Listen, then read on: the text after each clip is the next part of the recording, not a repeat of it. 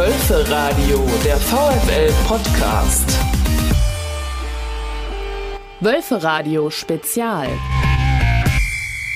Und dazu begrüßt euch Christian Ohrens am Mikrofon. Schön, dass ihr mit dabei seid. Hier ist das Wölfe Radio, der VfL Podcast.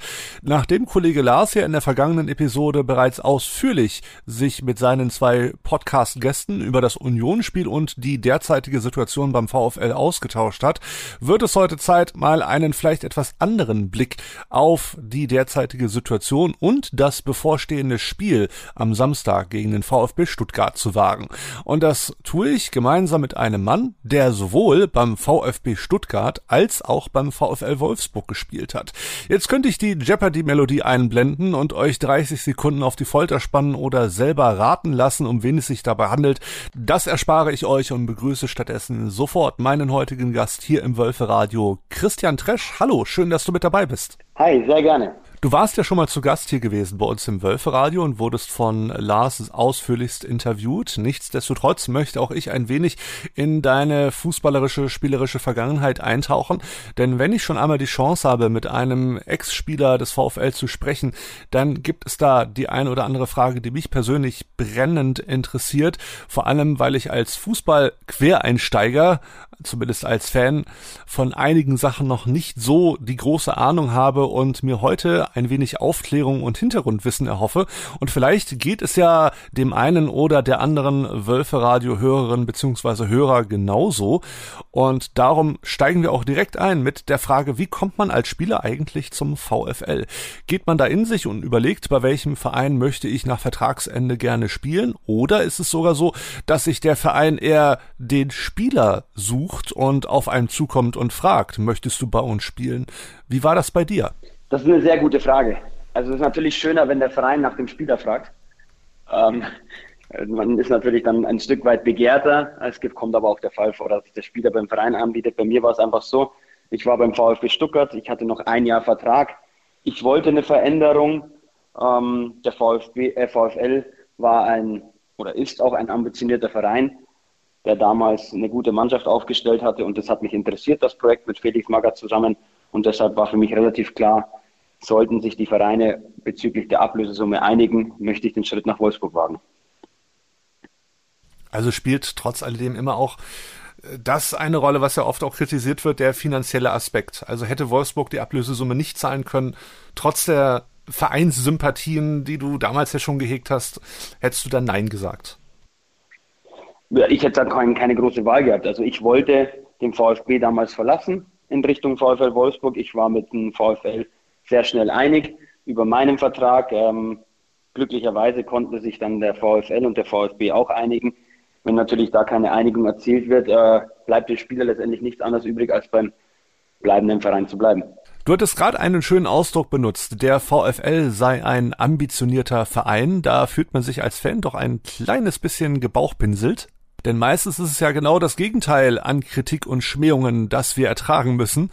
Wolfsburg sei eine Retortenstadt, der VfL hätte überhaupt keine Tradition und so weiter und so fort. Ihr kennt das ja alle. Und da ist es umso schöner zu hören, dass du bei deiner Mannschaftswahl diesen ganzen Kritiken quasi getrotzt und dich trotzdem für den VfL entschieden hattest. Ja, also ich finde, diese Kritik ist äh, nicht angebracht, meiner Meinung nach. Jeder Verein ist irgendwann mal entstanden, sei es 1900, 1940, 1945. das ist in meinen Augen vollkommen egal. Ähm, es wird ja immer von den Traditionsvereinen gesprochen. Ja, eine Tradition kann auch erst beginnen, wenn der Verein äh, aus dem Boden gestampft wird. Und das ist beim VfL mittlerweile auch. Es gibt ja auch eine gewisse Tradition beim VfL Wolfsburg. Ähm, natürlich ist die Situation durch äh, Volkswagen eine andere wie bei vielen anderen Vereinen, aber ich glaube, viele Vereine würden sich genau so eine Situation wünschen, dass man einen Partner an der Seite hat, der einen unterstützt, äh, zu dem man komplett zu 100 Prozent dazugehört. Und deswegen finde ich, ist das Ganze auch ein sehr spannendes Thema. Ähm, dann natürlich viele Fans das nicht gerne sehen, wenn ein Verein kommt, der natürlich eine finanzielle Übermacht dann gegenüber einem tra sogenannten Traditionsverein hat, ist ja komplett klar. Aber ähm, man sieht es im heutigen Fußball, allein in Deutschland schon mit ähm, RB Leipzig, mit Bayer Leverkusen, mit Hoffenheim, dass äh, das gang und gäbe ist. Und ich finde, das ist diese Diskussion mit Tradition und so finde ich ja vollkommen unangebracht. Du hast ja von 2011 bis 2017 bei uns gespielt, länger als so manch anderer Spieler. Gibt es aus diesen sechs Jahren irgendwelche besonderen Augenblicke oder Schlüsselmomente, an die du dich gerne zurückerinnerst? Also ich muss prinzipiell sagen, meine Zeit in Wolfsburg äh, war natürlich sportlich gesehen von Höhen und Tiefen geprägt. Ähm, ich bin gekommen, wurde von Felix Magath zum Kapitän auserwählt. Nach einem Jahr wurde mir das Kapitänsamt wieder weggenommen. Ähm, ich hatte leider die ein oder andere Verletzung. Nichtsdestotrotz haben wir den DFB-Pokal gewonnen. Wir sind äh, Vizemeister geworden. Wir haben den Supercup gewonnen. Ähm, wir haben Champions League gespielt, große Spiele in der Champions League, äh, wenn ich mich an Real Madrid erinnere, in Wolfsburg. Also die schönen Zeiten überwiegen definitiv. Dazu kommt noch, ich habe zwei kleine Wölfe sozusagen zu Hause. Meine Töchter sind beide in Wolfsburg geboren. Deswegen ist die Verbindung nach Wolfsburg wird immer bestehen bleiben. Ähm, sollte auch irgendwann mal keiner mehr beim VfL spielen, den ich kenne oder in keiner Funktion mehr sein, wird trotzdem immer eine Verbindung nach Wolfsburg sein, weil es einfach der Geburtstag meiner Kinder ist. Meine Frau und ich haben uns super wohl dort gefühlt. Wir haben viele Freunde außerhalb vom Fußball noch dort. Deswegen ist Wolfsburg schon so ein Stück äh, zweite Heimat geworden für uns. Das ist schön. Das schließt auch direkt an meine nächste Frage an, bevor wir gleich uns weiter dem Thema Fußball widmen. Was für einen Eindruck hat die Stadt an sich denn bei dir hinterlassen? Jetzt mal unabhängig vom Sportlichen. Ja, vorneweg muss man sagen, viele schimpfen über Wolfsburg. Ja, Wolfsburg, wie vorhin schon gesagt, hat keine Tradition. Die Stadt ist äh, aus dem Boden gestampft worden von heute auf morgen. Ähm, es ist eine überschaubare Stadt. Ich kenne es nur so. Ich komme aus Ingolstadt. Ingolstadt ist auch überschaubar. Ist natürlich eine, eine andere Historie da wie in Wolfsburg. Aber in Ingolstadt konzentriert sich alles auf Audi. In Wolfsburg konzentriert sich alles auf Volkswagen. Also es sind viele Parallelen zu sehen von den Städten her. Deswegen hatten wir auch null Problem, ähm, uns da irgendwie einzugewöhnen oder irgendwie anzukommen. Was man ja öfters mal hört, dass der eine oder andere Spieler nicht ankommen kann, weil es keine Restaurants gibt, weil es keine Bars gibt, wo ich was, äh, wo Cafés, wo ich was trinken gehen kann. Das hat für uns nie eine große Rolle gespielt. Deswegen war für mich Wolfsburg, als wir reingekommen sind, äh, haben wir den VW Golf gesehen. Das Modellauto in Ingolstadt steht übrigens ein TT als Auto. Von dem her haben wir uns sofort heimisch gefühlt und deswegen ähm, hatten wir dann null Probleme und haben uns super wohl gefühlt in Wolfsburg. Abschließend noch, was waren denn so deine oder eure Lieblingsorte in der Stadt? Wir sind sehr gerne an Allersee gegangen ähm, als unsere große Tochter geboren sind, oft das natürlich Spazieren in den Klettergarten dort. Das Seno war natürlich sehr interessant, auch schon für die Kleinen. Also ich will das gar nicht an ein, zwei Orte festmachen, sondern es gab einfach, oder es gibt in meinen Augen viele schöne Orte in Wolfsburg, wo man schön die Zeit verbringen kann.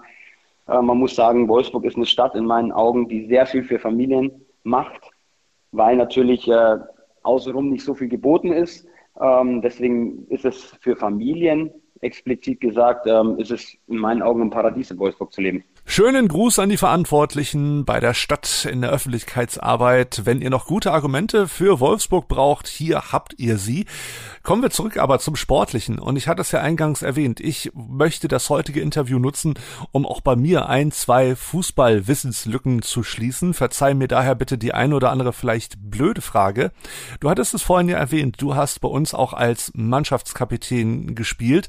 Welche Rolle hat man eigentlich, wenn man als Kapitän auserkoren auserkoren wurde. Was sind da deine besonderen Aufgaben? Ja, eigentlich konkret heißt du bist das Bindeglied zwischen Trainer, Team und Mannschaft. Ähm, es gibt oft den Fall, dass Spieler sich nicht gewisse Sachen ansprechen trauen, dann geht er zum Kapitän, der leitet das weiter. Ähm, du sollst natürlich vorne vorangehen auf dem Platz. Natürlich äh, ist es in einer Situation, wo es nicht gut läuft, achten immer viele auf sich selber. Der Kapitän natürlich kämpft auch mit sich meistens dann, wenn es nicht gut läuft. Nichtsdestotrotz hat er schon die Aufgabe, da vorne wegzumarschieren und auch wenn es mal nicht so gut läuft, die anderen mitzureißen. Ähm, ist nicht immer ganz einfach, muss man auch sagen. Vor allem in schwierigen Situationen, wenn, es läuft und man gewinnt und gewinnt, dann ist es immer sehr schön. Ähm, wenn es natürlich einen Negativlauf gibt, ist es nicht ganz so schön. Aber nichtsdestotrotz hat man da die Aufgabe, einfach die Mannschaft mitzureisen. Klingt so ein bisschen wie früher in der Schule der Vertrauensschüler oder Klassensprecher, der dann immer vergleichbar, genau, vergleichbar. Zum Lehrer geschickt wurde, wenn wenn es irgendwie Probleme gab. Hat man als Kapitän automatisch immer eine bestimmte Spielerposition oder kann im Grunde jeder Spieler auf dem Feld als Kapitän ausgewählt werden? Es gibt natürlich äh, immer den, muss man beachten, man sollte schon einen Spieler auswählen, der in der Mannschaft akzeptiert ist, der, der eine gewisse Hierarchie in der Mannschaft äh, für eine steht. Ähm, viele Trainer sagen immer, dass der Torwart eher schlecht ist, weil er die Kommunikation auf dem Platz nicht hat. Sehe ich jetzt nicht ganz so, weil ich einfach finde, der Torwart hat immer den besten Blick aufs Spiel. Er sieht von hinten das ganze Spielfeld. Ähm, aber das ist von Trainer zu Trainer Unterschied. Da hat jeder eine andere Auffassung. Und ähm, dass man jetzt sagt, ein Kapitän muss eine bestimmte Position spielen, das ist nicht der Fall.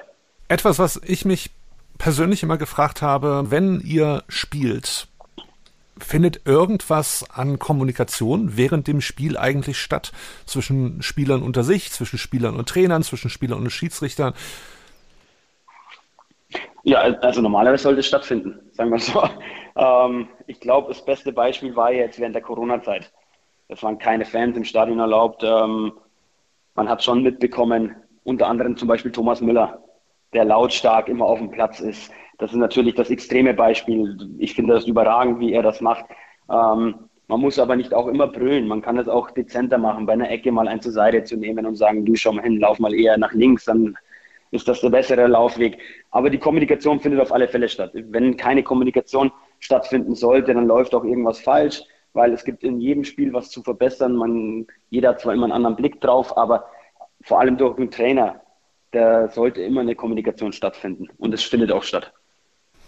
Ja klar, während den Geisterspielen, ich habe im Gegensatz zu vielen Fans und Ultras Geisterspiele wirklich sehr genossen, weil ich Fußball mal wirklich anders und intensiver wahrgenommen habe. Aber du hast halt auch nur wirklich gehört, dass das Stimmen sind. Und ich hatte mich spätestens seit Corona gefragt, was, was höre ich da eigentlich gerade? Also was findet da unten jetzt genau statt? Was rufen die sich gegenseitig mhm. zu? Ähm, kannst du da noch weitere Beispiele nennen? Ja, das, das einfachste Beispiel ist einfach, dass man ins Gegenpressing geht. Man, hat, man macht einen Angriff, verliert einen Ball. Ähm, oft schaltet der ein oder andere Spieler nicht schnell genug, dass man dann ins Gegenpressing geht. Ich merke es jetzt selber, ich spiele in der Kreisliga, bei mir kommen 50 Leute am Wochenende zum Zuschauen da ist eine ganz andere Dynamik auf dem Platz oder man kriegt es mehr mit, sagen wir so, weil äh, du hörst einfach die Leute schreien auf dem Platz. Das hörst du so als Fan im Stadion nicht, weil es einfach durch die Masse, ja, wird es äh, die, die Stimmen der Spieler weggeschluckt, wenn ich das so sagen kann. Aber das sind halt so, so gängige Sachen. Schieb rüber, ja, schieb äh, nach außen, Seitenwechsel. Das sind einfach, einfach banale Sachen, was auf dem Spielfeld passieren. Welche Rolle spielen eigentlich wir Fans bei so einer Fußballbegegnung? Hat es irgendeinen Einfluss auf das Spiel, ob wir jetzt im Stadion sind oder nicht, ob wir trommeln, singen oder im schlimmsten Fall sogar pfeifen? Es hat definitiv einen Einfluss. Also in meinen Augen können Fans, Zuschauer einfach zum Fußball dazu. Das macht das Ganze so ein bisschen stimmungsvoll, trifft, glaube ich, ganz gut, wenn man das sagt. Ähm, es gibt gute Beispiele, auch ich am eigenen Leibe habe das erfahren. Ich habe mit dem VfB Stuttgart mal auf dem Betzenberg gespielt. Wir waren 3-0 vorne. Auf einmal sind die Fans von Lautern gekommen und wir haben noch 3-3 gespielt. Das war so ein bisschen so der zwölfte Mann. Das ist immer so eine, so eine bisschen eine, eine Floskel, was man sagt. Aber es ist so, wenn die Fans einen unterstützen und hinter dir stehen, dann gibt es so einen richtigen Push. Du merkst, okay, ich mache einen Fehler, die Fans sind trotzdem da und pfeifen nicht gleich. Ähm, dann, dann motiviert dich das, einfach weiterzumachen. Es gibt natürlich auch den, ein anderes, das andere Beispiel, das Negative. Es kann dich auch extrem runterziehen, wenn dich vor allem, äh, wenn die eigenen Zuschauer pfeifen, weil die erste Halbzeit nicht so gut war und du wirst mit Pfiffe in, die Kabine begleitet.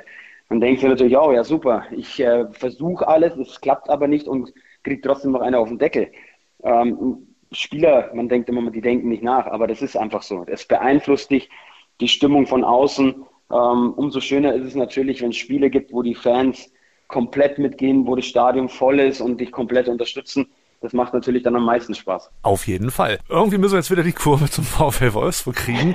Und das machen wir mit einem Mann, den du auch schon zu deiner Zeit kennengelernt hast. Ein Mann, der in den letzten Jahren auch immer mal wieder in der Kritik stand und der im Januar 2023 jetzt abgelöst werden wird. Die Rede ist von Jörg Schmatke. Viele haben ihn ja kritisiert, seine Art zu führen, seine Einkäufe und so weiter und so fort, dass er hinter dem Trainer stand, obwohl es vielleicht Zeit gewesen wäre, sich zu verabschieden.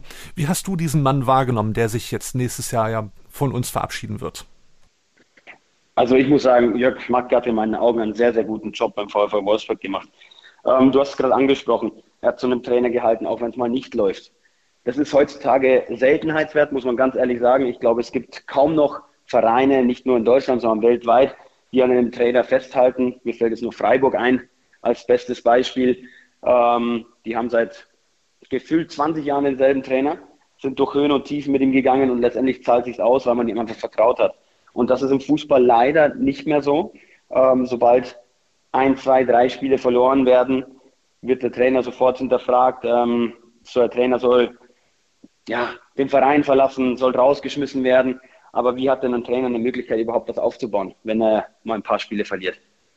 Ähm, es gibt nicht umsonst den schönen Satz, aus Niederlagen lernt man am meisten. Es ist natürlich immer so ein schmaler Grad. Du musst natürlich ähm, immer noch das Gefühl haben, der Trainer kann etwas bewirken, der kann noch etwas, ähm, einen Ruck durch die Mannschaft bringen. Wenn das natürlich nicht mehr gegeben ist, dann ist natürlich der richtige Schritt, dass du sagst, okay, äh, wir brauchen einen neuen Puls, wir brauchen einen neuen Trainer. Aber diese Kontinuität, was früher mal gab, ähm, ist mittlerweile nicht mehr gegeben. Ein Trainer, der mittlerweile, ich kann mich an Dieter Hengel gegen Gladbach erinnern, ich glaube, die waren Vierter oder Fünfter und er ähm, wurde entlassen. Also es ist so ein bisschen, ja, in meinen Augen geht das in die falsche Richtung. Das natürlich auch dem geschuldet, es geht immer mehr um, um mehr Geld. Es geht, das Finanzielle steht immer mehr im, im Vordergrund. Äh, sollte man absteigen, hat das natürlich extreme Konsequenzen, nicht nur für die Spieler, sondern auch für den ganzen Verein, für Arbeitsplätze. Da hängt viel mit hinten dran. Deswegen darf man das Ganze nicht aus den Augen lassen und muss das große Ganze sehen. Nichtsdestotrotz würde ich mir mehr Kontinuität ähm, natürlich im, im Fußball wünschen. Also würdest du schon sagen, dass seine Art, den VfL in den letzten Jahren zu führen, der richtige Weg war, nämlich erstmal ein Stück weit abzuwarten, Entwicklungen abzuwarten, anstatt gleich den von Fanseiten immer sehr laut werdenden Trainer rausrufen, gerecht zu werden? Wie du gesagt hast, es ist wichtig, dass man eine Entwicklung sieht. Wenn man natürlich keine Entwicklung sieht und man verliert den Glauben dran, dass der Trainer die Entwicklung noch hinbekommt, dann muss man natürlich einen Schlussstrich ziehen. Ähm, ich sag mal so, im Fußball wirst du nie alle glücklich machen. Da wirst du wahrscheinlich Zweiter werden können mit äh, irgendeinem Verein hinter Bayern oder sonst irgendwas. Dann wird es trotzdem noch irgendwelche negativen Kommentare geben. Ja, warum sind wir denn nicht Erster geworden? Und das ist, im Fußball gibt es äh, gefühlt eine Million Bundestrainer. Und deswegen ist, da darf man nicht zu viel drauf geben. Es wird immer negative Kommentare geben, weil der eine sieht das so, der andere sieht das so. Und das macht es ja auch gerade so schön. Äh, es gibt nicht dieses eine System im Fußball, sondern es gibt viele Systeme und jeder findet ein anderes schön. Deswegen wird es auch da immer wieder negative Stimme geben, positive Stimmen. Ich finde das wichtig, dass man an sein Trainerteam, an seine Mannschaft glaubt. Und das hat der Jörg Schmatke mit meinen Augen die Zeit beim VfL Wolfsburg sehr, sehr gut gemacht. Er wusste immer genau, lasse, entlasse ich jetzt einen Trainer, stärke ich der Mannschaft den Rücken, gebe ich äh, der Mannschaft ein bisschen die Peitsche öffentlich auch, dass man da eine draufkriegt. Und deswegen kann ich die Arbeit von Jörg Schmatke von außen, muss man natürlich auch dazu sagen, ich bin da selber sozusagen Fan vom VfL Wolfsburg, kann das nur sehr, sehr positiv betrachten. Ähm, da er jetzt ja das Fußballgeschäft verlässt im Januar, glaube ich, verliert der deutsche Fußball schon da eine große Persönlichkeit. Ähm, das hat man aber auch über die letzten ja, Jahrzehnte gesehen. Was hältst du von seiner Nachfolge? Eine sehr junge Nachfolge mit 38 Jahren, nämlich Marcel Schäfer, wird ja Jörg Schmattges Posten ab Januar übernehmen. Ja, ich finde das überragend. Ich kenne ja Marcel schon lange. Marcel war damals meine Hausaufgabenbetreuung bei 60 München im Internat. Ähm, von dem her, ich kenne ihn sehr lange. Er ist in meinen Augen für diesen Job gemacht. Er strahlt eine unglaubliche Ruhe aus nach außen. Ähm, hat aber auch das gewisse Gefühl, was braucht eine Mannschaft. Er hat einen super Job bis jetzt geleistet beim VfL Wolfsburg. Er konnte gut von Jörg Schmatke lernen und das kann er dann in der neuen Position auch umsetzen. Wir sind gespannt, wie es nach dem Führungswechsel weitergehen wird. Aktuell läuft es ja nicht ganz so rosig beim VfL. Wir stehen gerade mal mit fünf Punkten da, übrigens wie unser nächster Gegner auch, aber dazu später mehr. Wenn du dir die ganze Situation rund um den VfL anschaust, das, was in den letzten Wochen so los war, beziehungsweise aktuell so los ist, was macht das mit dir? Was geht dir da im Kopf vor?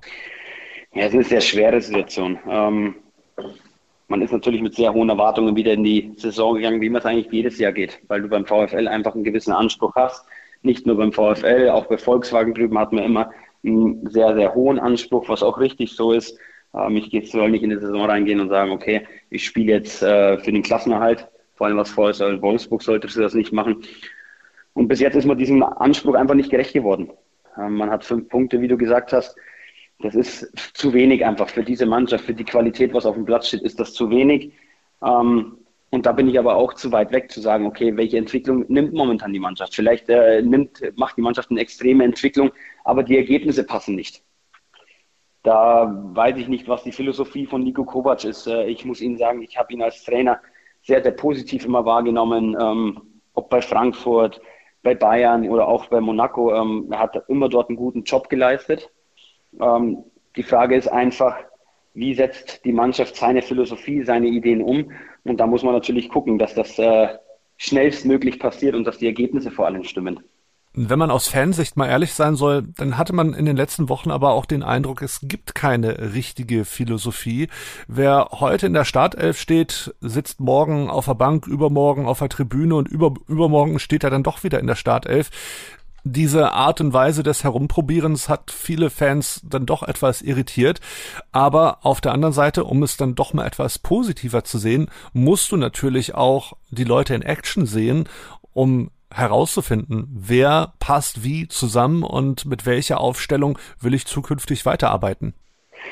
Ja, da hast du vollkommen recht. Äh, ich glaube aber, die Fans wird es auch irritieren, wenn der jetzt achtmal dieselbe Mannschaft hat spielen lassen und äh, es sind trotzdem nur fünf Punkte rauskommen, dann kommen die ersten Stimmen, ja, warum wechselt er denn nicht? Der kann doch viel öfter wechseln, der hat doch den auf der Bank, den auf der Bank.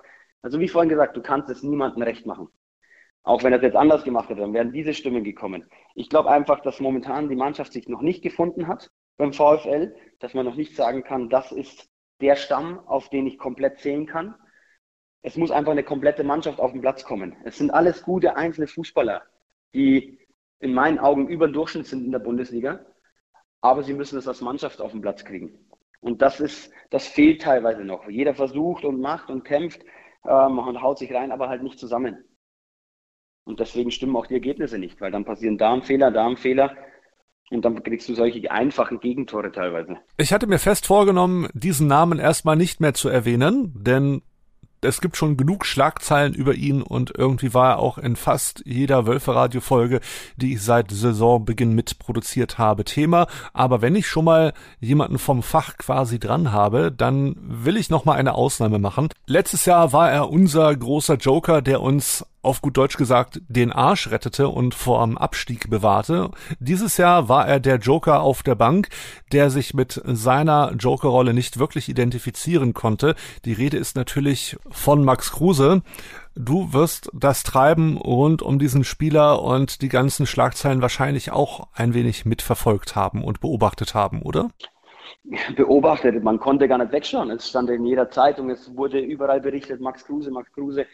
Ähm, ich glaube, es wurde zu viel einfach über dieses Thema gesprochen. Das hat sich hochgeschaukelt. Ähm, und das ist einfach ein Thema, das hat Überhand genommen in meinen Augen. Wir wissen, Max hat unglaubliche Qualitäten. Ähm, wie du gesagt hast, er hat in der letzten Rückrunde unglaublich viel für den VfL getan. Er hat in der Vorrunde unglaublich viel für Union Berlin getan. Also er kann es, keine Frage. Ähm, aber da muss ich auch sagen, da bin ich zu weit weg, um zu beurteilen, wie trainiert er, ähm, Max kann den Unterschied machen, aber er muss halt wollen. Ganz einfach. Und wenn der Max nicht will, dann, dann will er nicht. Es ist ein, ein spezieller Typ. Solche Typen brauchst du aber auch teilweise. Aber wie gesagt, ob er jetzt da, wie er in der Kabine ist, wie er sich auf dem Trainingsplatz gibt, das kann ich nicht beurteilen. Das will ich auch gar nicht beurteilen. Das ist auch gar nicht meine Aufgabe.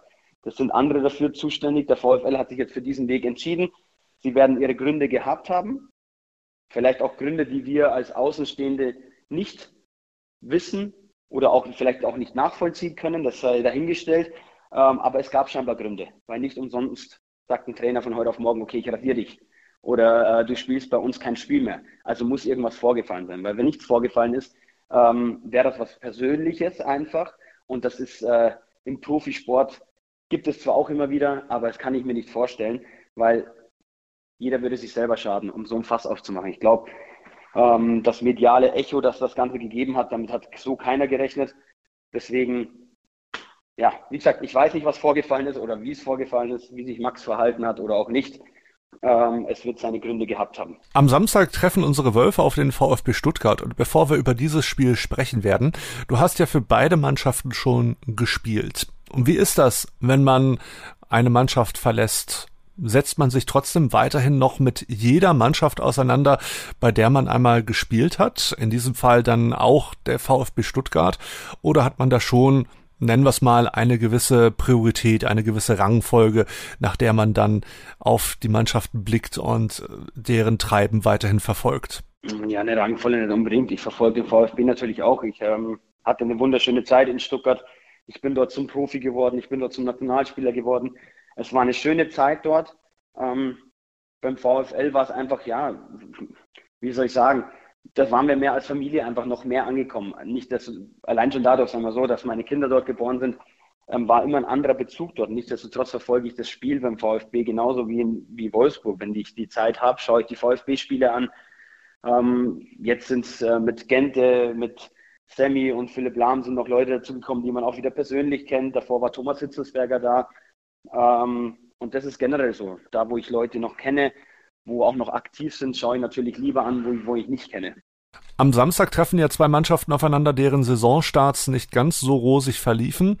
Beide Mannschaften stehen derzeit mit fünf Punkten da. Es geht also für jeden darum, Punkte gut zu machen, aber für die Wölfe insbesondere auch darum, weiterhin das Selbstvertrauen, Selbstbewusstsein und Teamgefühl zu stärken. Wenn du auf das Spiel am Samstag blickst, was erwartest du? Eine schwere Frage. Stehen natürlich beide nicht so da, wie man wie man es erwartet hat. Ähm, beide hatten eine andere Erwartung, wie vorher schon gesagt. Ich glaube, es wird so ein bisschen so ein wegweisendes Spiel für den Sieger, aber auch für den Verlierer sein, wenn es dazu kommen sollte. Ausge ausgenommen, sie spielen unentschieden natürlich. Ähm, für mich ist der VfB seit letztem Jahr so ein bisschen so eine Wundertüte. Die können unglaublichen Fußball spielen, die können aber auch unglaublich schlechten Fußball spielen. Das ist so ein bisschen bei denen ja, spieltagsabhängig. Ich kann mich noch erinnern, ähm, ich glaube, vor eineinhalb Jahren war das, dass der VfB Stuttgart nach Wolfsburg gekommen.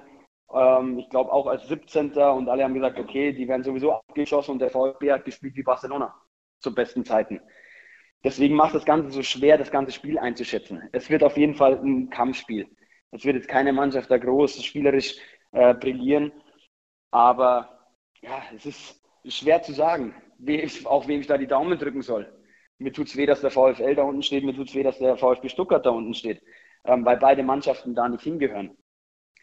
Aber es wird auf jeden Fall ein hochinteressantes Spiel und ich hoffe, dass es auch äh, ja, ein ansehbares Spiel wird. Dass es nicht nur lange Bälle gibt, nicht nur Kampf, sondern dass auch die spielerischen Elemente, die beide Mannschaften über die sie verfügen, auch vorkommen. Ich merke schon, es fällt dir sehr schwer, dich für eine Seite zu entscheiden. Und wenn ich dich jetzt wahrscheinlich frage, wie wird das Spiel ausgehen, was tippst du, dann antwortest du mir jetzt wahrscheinlich unentschieden. Ja, das Problem ist, unentschieden hilft halt keinen von beiden. Dann sind das wir mit sechs äh, Punkten da und äh, stehen genauso da wie vorher auch, genau. genau, deswegen, das, es, es, hilft keinem von beiden, das hilft auch äh, beiden Mannschaften nicht, wenn sie da mit Unentschieden rauskommen, weil du einfach sagst, okay, der VfL wird sagen, ja, eigentlich sind wir besser, wir spielen jetzt gegen den 16. komm, die müssen wir schlagen beim VfB ist es genau andersrum. Die spielen gern 17 und sagen auch, ja, komm, die müssten wir eigentlich schlagen. Deswegen so ein Unentschieden hilft keinem. Ähm, deswegen natürlich meiner Verbundenheit den Ausdruck auch zu zeigen, hoffe ich natürlich, dass der VfL ähm, mit einem Türchen mehr rausgeht, wie der VfB Stuttgart und dass der VfL die drei Punkte dann holt. Das bleibt zu hoffen, natürlich. Und Definitiv. jedes Tor mehr schadet nicht, vor allem nicht äh, der Torbilanz am Ende. Wenn es ja, dann das ist halt auch noch so ein Punkt, weil halt einfach, es ist noch nicht diese Durchschlagskraft beim VfL da. Du hast gute Spieler vorne, aber es ist halt, wenn man das Torverhältnis anschaut, momentan noch nicht gut. Muss man einfach so ganz klar sagen. Sonst würde man auch nicht auf dem 17. Platz stehen.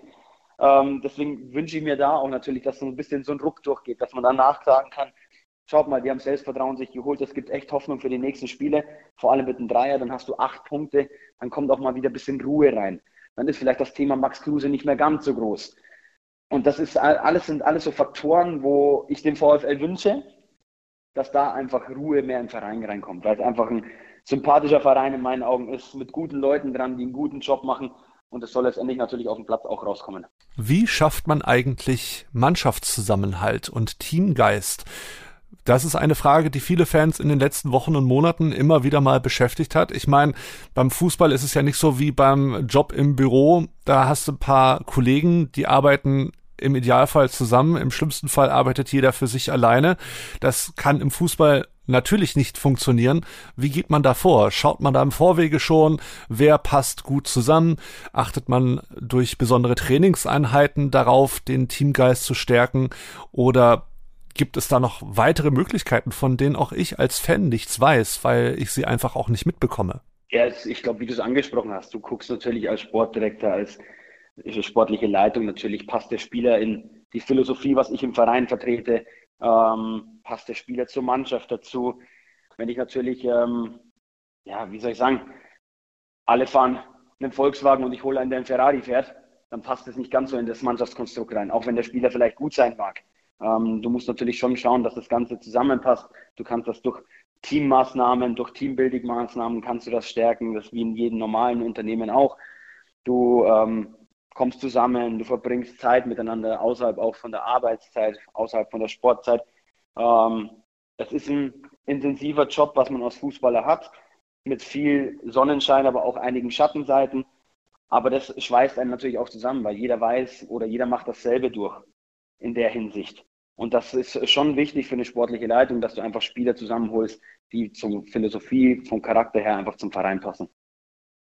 Was machst du, wenn du nicht Fußball spielst? Was ist so dein Ausgleich zum, ich nenne es jetzt ruhig mal Arbeitsalltag, mal jetzt von deinen zwei jungen Wölfinnen abgesehen?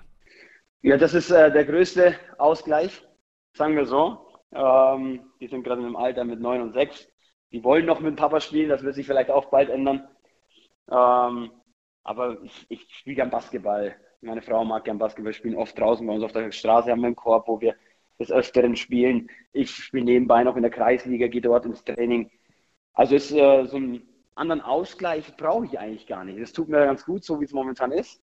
Ähm, und deswegen bin ich ganz glücklich damit. Also trifft auf dich der Titel eines alten Fußballsongs zu. Fußball ist unser Leben. Ja, das wird immer bleiben. Ich glaube schon. Es gibt wenig Fußballer, die danach sagen, okay, ich will mit dem Fußball gar nichts mehr zu tun haben. Bei mir ist es definitiv nicht so. Ähm, ich bin jetzt für meine Trainerscheine im Januar 23 eingeschrieben. Und deswegen, bei mir wird Fußball immer ein wichtiger Teil des Lebens bleiben. Ist er momentan auch noch. Und da bin ich auch ganz froh drüber. Wenn du dir Veränderungen im Fußball wünschen dürftest, sei es jetzt als Spieler oder auch als Fan, wenn du drei Wünsche frei hättest, welche wären das? Oh, das ist eine gute Frage. Eigentlich liebe ich den Fußball so, wie er ist. Es gibt natürlich schon ein paar Punkte, wo ich sage, es geht vielleicht ein bisschen in die falsche Richtung. Natürlich ist Fußball ein Wirtschaftszweig, aber es geht um, immer um mehr Geld, mehr Geld. Letztendlich zahlt der Fan dafür.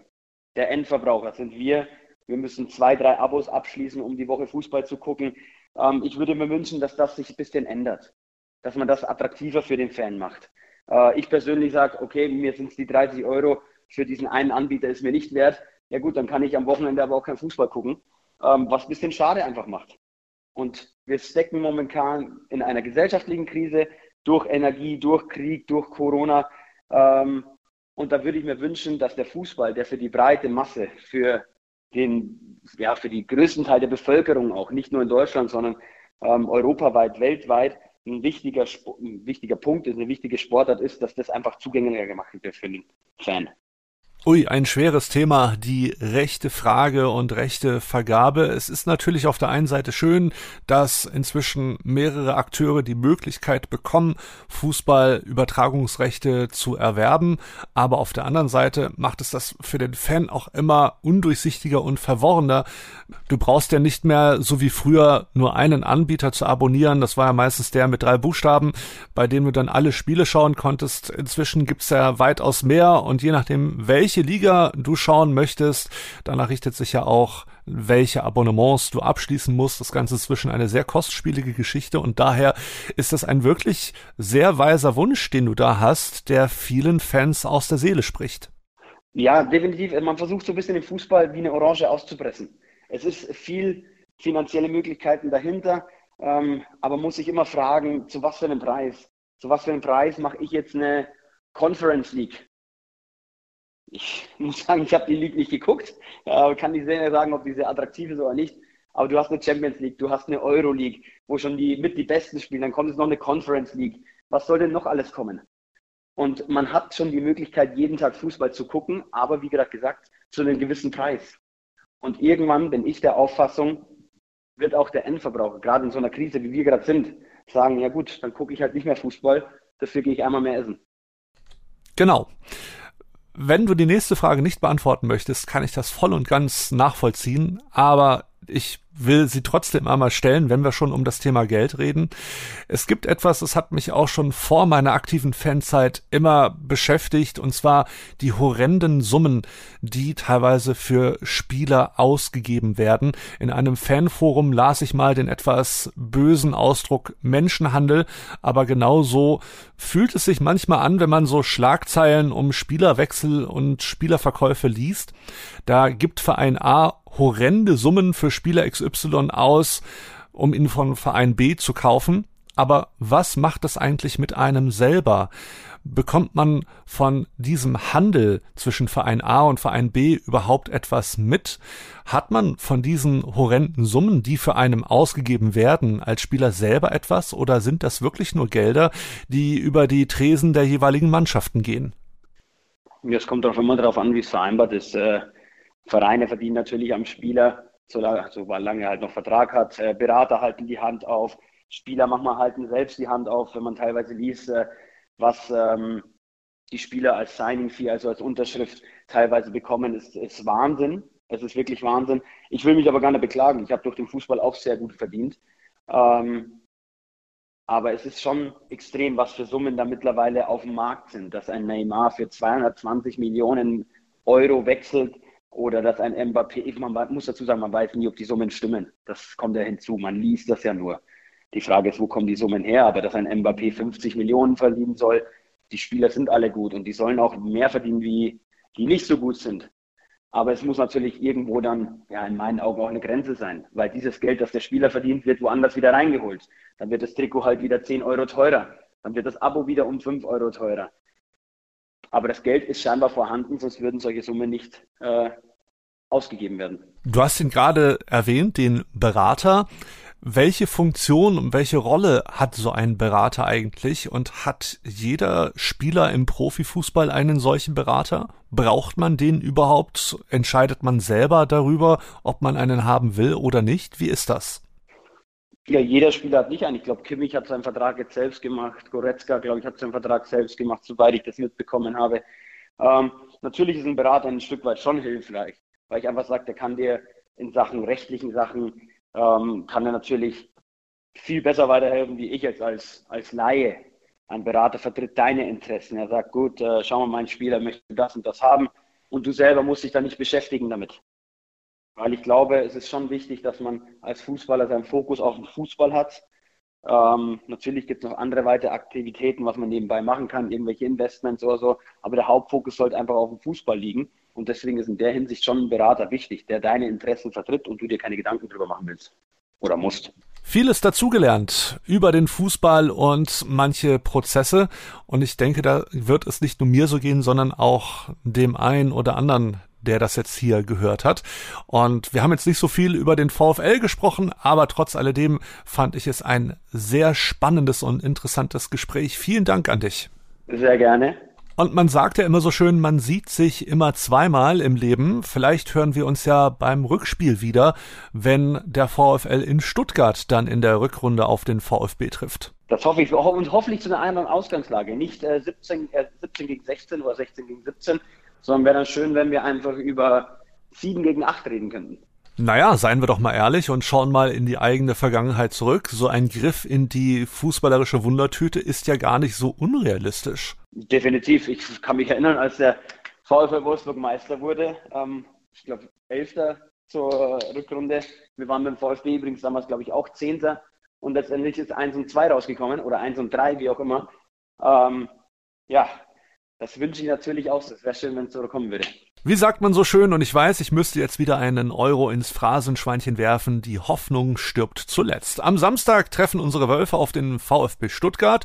Los geht's um 15.30 Uhr in der Volkswagen Arena. Wölfe Radio Arena Live ist für euch am Start.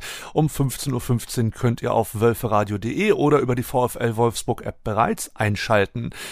Ich sage vielen herzlichen Dank und alles Gute an Christian Tresch, meinem heutigen Gast hier im Wölferadio. Sehr schön, sehr gerne.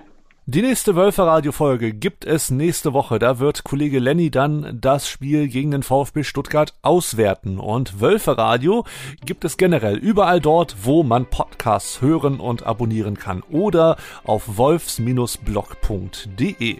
Ich sage Tschüss. Vielleicht sieht man sich ja Samstag im Stadion. Mit grün-weißen Grüßen aus Hamburg verabschiedet sich für heute erstmal Christian Ohrens.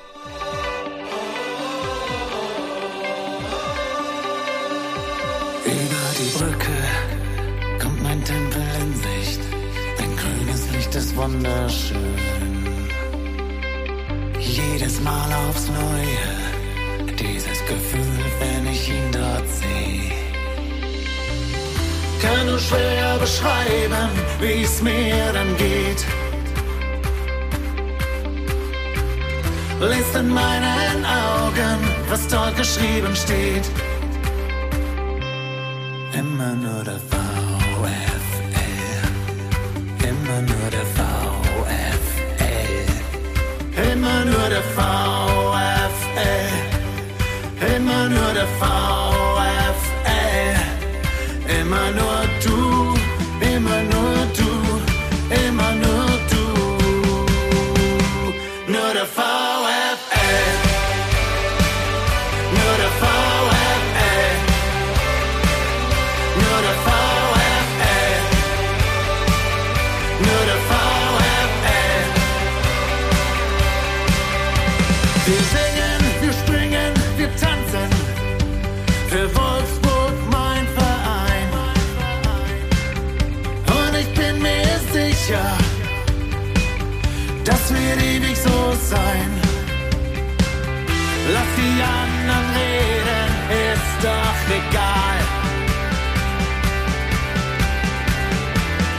Stehen zusammen, als wär's das letzte Mal. Immer nur der Fall.